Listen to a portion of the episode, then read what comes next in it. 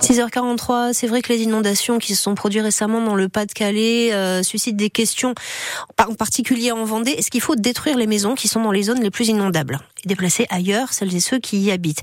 C'est ce qui est arrivé à la Faute-sur-Mer. Après la tempête euh, Xintia, un quartier entier a disparu et les sinistrés n'ont rien oublié. William Delesseux.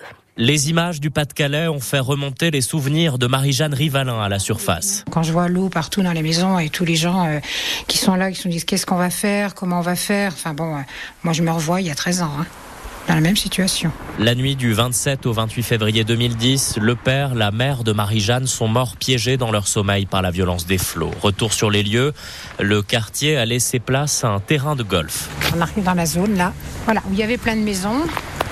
C'est là où il y a eu tous les morts. Tous les morts, ça part aussi jusqu'à l'autre bout là-bas. Quand on habitait là, on était tellement bien. Mais après ce qui s'est passé, moi je serais pas restée habiter là, vu même que ma maison avait eu 2 mètres 52. Hein. Je serais pas revenue.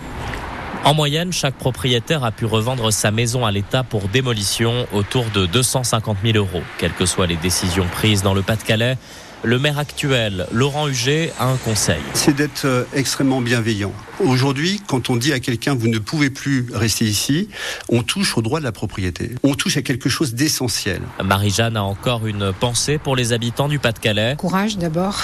Si l'État veut reprendre leur maison, il faut, enfin, je pense qu'il faut partir. Elle-même a reconstruit sa nouvelle maison sur un terrain en dehors des zones à risque. Un reportage de William Delesseux pour France Bleu Loire-Océan à 7h